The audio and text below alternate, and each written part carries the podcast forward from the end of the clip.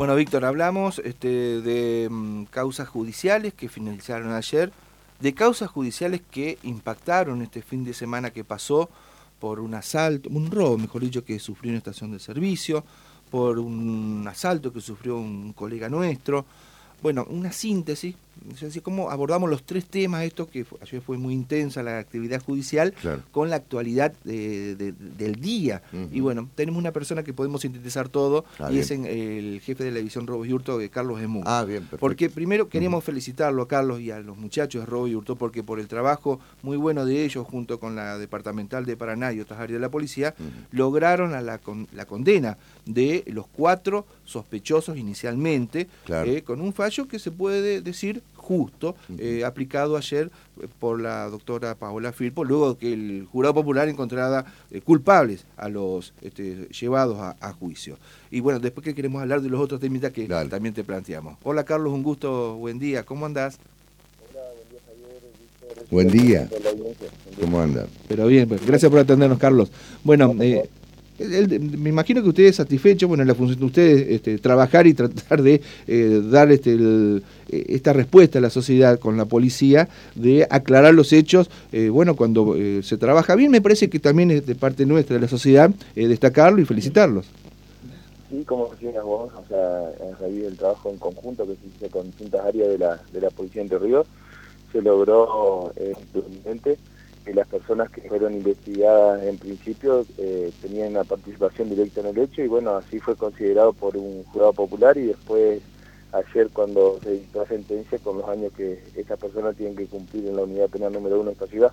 Claro, y aparte se mantiene la prisión preventiva, siguen detenidos y bueno, con elementos más que suficientes que si tienen todo el derecho de ir en, en casación, la van a tener complicada para revertir semejante carga probatoria que ustedes encontraron. Sintéticamente, eh, lo que sirve para una investigación, lograr avanzar desde el arranque mismo con datos muy importantes que les permite sobre caliente eh, avanzar y profundizar la idea. Sí, sí, porque en este sentido, digamos, cada uno hizo su trabajo, la parte de criminalística que fue fundamental, nosotros con el reglamento de cámara, con el de inteligencia criminal, bueno, después se unió todo este trabajo, significó y nos permitió poder aportar estos datos objetivos a la Fiscalía del doctor Mariano Budasov, que en todo momento nos, acompañó en la investigación. Y bueno, y con la producción de las pruebas se pudo determinar, como te dije, la, la participación de cada una de estas personas y el rol que cumplió dentro de, del atraco que se cometió en, en la sala de juego. ¿Qué sentís vos como policía? Eh, tu familia también son, eh, han sido integrantes de la fuerza, tenés otros otros otros mm, allegados. Eh, cuando tenés que investigar a un policía, en este caso al condenado que ayer finalmente se, se le da la sentencia que corresponde. Y es como lo dije en el juicio, uno la verdad que siente un dolor profundo porque en, el caso mío yo no entré a la policía por necesidad, entré porque me gusta la policía y por vocación y muchos así lo sentimos, entonces te duele, o sea, como también lo manifesté en el juicio, eh, Cabrera en, reiteradas oportunidades, nosotros nos dio información muy buena eh, de ahí del barrio, porque donde él vive es un lugar de difícil acceso para hacer tarea investigativa, entonces cómo uno no confiar en, un policía, y bueno, lamentablemente pasó esto, y bueno, cuando pasan circunstancias por ahí toma más resonancia porque es policía, pero en, distintos aspectos, en distintas instituciones se producen este tipo de hechos y no toman la trascendencia que, toma en este caso, pero el dolor, por supuesto, y, por ahí la desahogación que tenemos, pero son casos aislados, como decimos siempre, esos casos aislados hay que, sacarlos, digamos, investigarlos, tienen que quedar, eh, cumplir condena, que sea un, un ejemplo de lo que, que pasa a la persona que se desvía de lo que tiene que hacer. Entonces, por suerte, tenemos una institución seria, eh, con gente muy comprometida y seria, que, y bueno, tenemos estos casos aislados que son, investigados y no se duda en, poner mano dura en lo que respecta a la investigación. Y bueno, judicialmente también quedó demostrado que no importa que sea policía ni nada, sino que son condenados. Y Mildenberger, siendo autoridad de la sala de juegos, teniendo un muy buen sueldo, se haya prestado a esto, a, facilitar y formar parte de la organización de, de, un, de, un, asalto. ¿Qué pasa por la cabeza de una persona que, que, gana muy bien y que, bueno, comete semejante delito? Y la verdad que, digamos, yo te puedo hablar de la investigación policial. A nosotros lo, que, lo, que, lo que nos queda es que eh, tanto Miriam Berger como el hermano Cabrera de Cejas fueron personas que...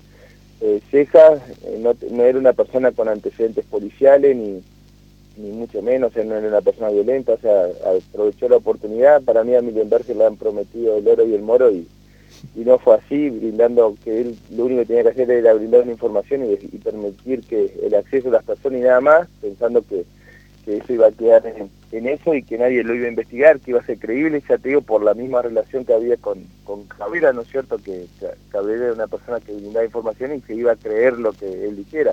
Y bueno, le salió mal, porque nosotros no nos quedamos, eh, por eso destaco el, profesionalismo y, la entre ellos el personal acá de la edición Robiurto que en todo momento se continuó con la investigación, nunca nos quedamos con una palabra y se pudo determinar realmente cómo, cómo ocurrieron los hechos. O sea, eh, en la cabeza, eh, sí, digamos que, para mí, desde mi perspectiva, él fue, fue engañado en este sentido, que se le prometió mm. algo que como que él no iba a quedar comprometido, que nadie se iba a dar cuenta de cómo era su participación, pero eh, una imagen habla más que mil palabras como se dijo en el juicio, o sea, queda evidente su, su participación y su involucramiento con, con, los autores del hecho, entonces eso ya fue hundiendo y fue o sea, eh, sacando de contexto lo que lo que él manifestó en un principio y bueno, después con todos los otros elementos que se reunieron y, y que dieron fe a lo que nosotros estábamos haciendo.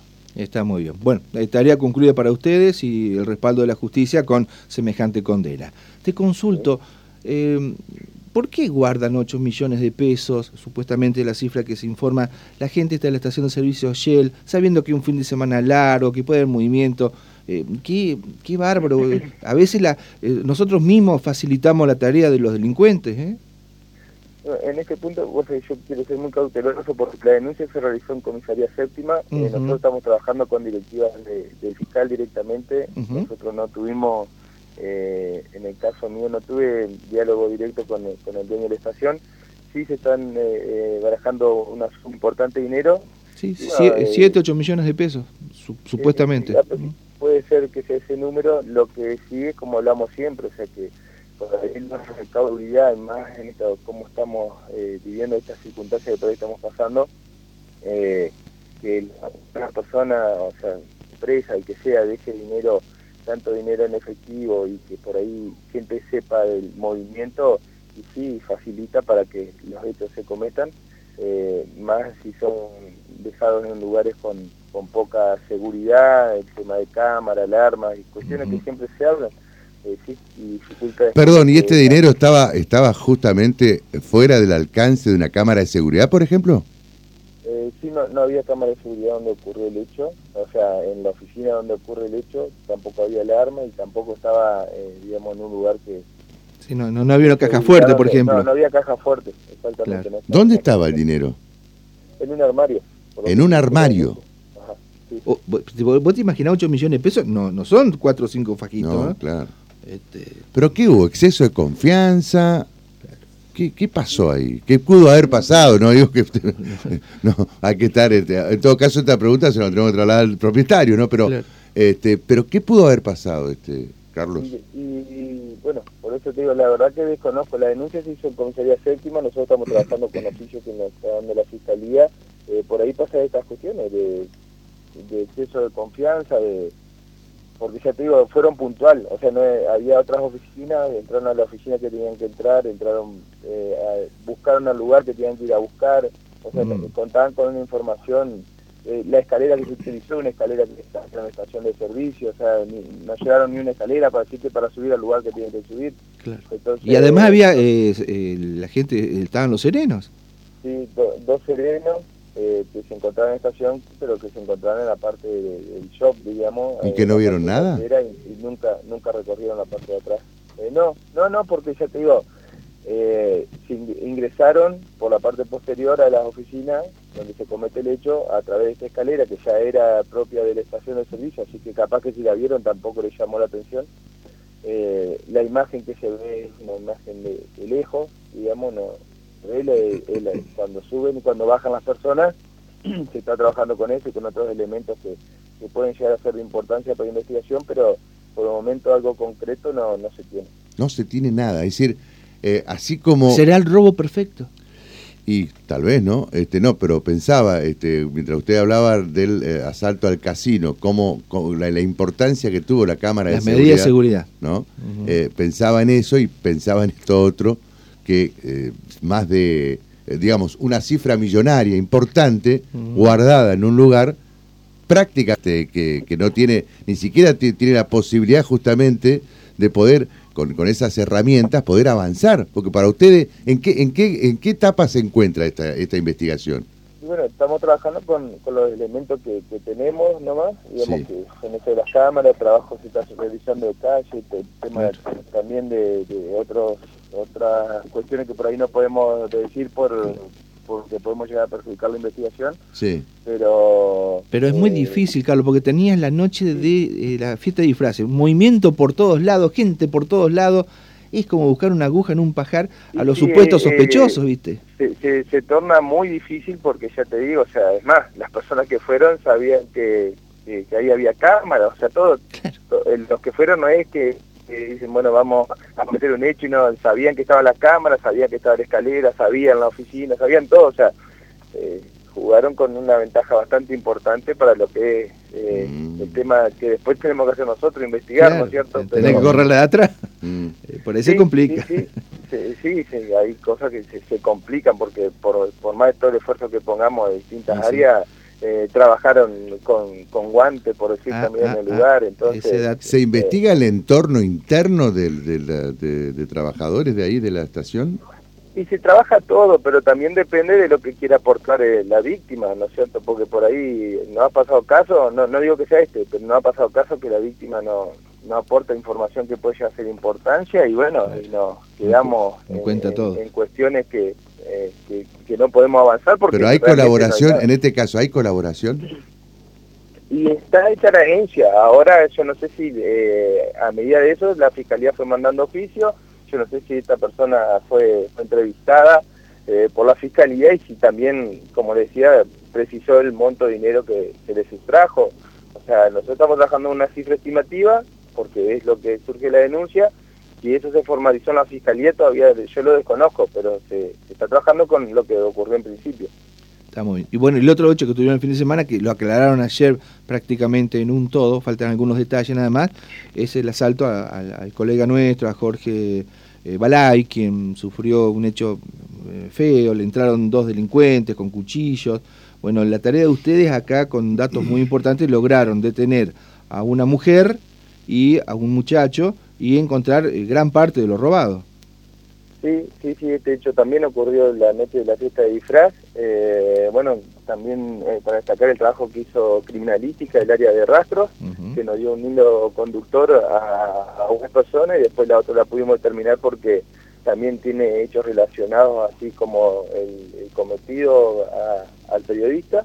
Bueno, esto nos permitió realizar los, los procedimientos ayer bajo el mando de de lo que disponía el doctor Santiago Alfieri, y bueno, poder detener a estas dos personas, como así también secuestrar varios de los elementos denunciados como sustraídos. Está muy Falta un tercer este sospechoso, lo que están buscando.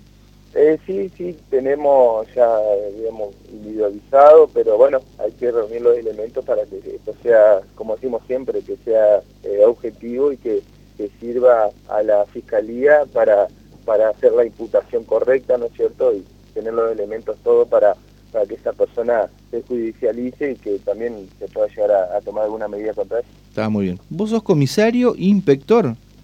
Sí, sí, sí, comisario inspector. ¿Cuánto le falta para el mayor? No, eh, bueno, ya le queda grande, me parece, ahí. Por eso ya está cerca. Ya está para ascender este muchacho. ¿Ah, sí? Bueno, no sé. Mirá que, mirá ¿Qué va a hacer vos cuando sea más grande? Aragón sabe, eh, llega esta época del año y él ya empieza a conocer los ascensos. mejor, él lo sabe mejor que yo. Mm. tiempo especial este de noviembre y diciembre. Mm. No, está, eh, como quiere estar lo más alto en la carrera, eh, como creo que la mayoría de tanto oficiales como oficiales y hace lo mejor para pero lo que importa acá es la, institución como decimos siempre o sea que es la institución que queremos tanto eh, podemos podamos llevar al prestigio que tiene tener esta fuerza y que todos los días trabajamos para que para que esto sea así veo su jefe de alguna departamental. Bueno, no sé, me imagino. Bueno, Carlito, fuerte abrazo. gracias. Felicitaciones por el trabajo nuevamente a, vos y a todos los muchachos de Robo Virtual, también de la Dirección de Investigaciones. ¿eh? Gracias, muy amable. Fuerte abrazo. Bueno, muy bien. Carlos Esmú, jefe de la División Robo Virtual, ¿por qué, insisto, hablábamos con él? No solamente para hacer un balance, una evaluación del el juicio que terminó ayer con la condena. Eh,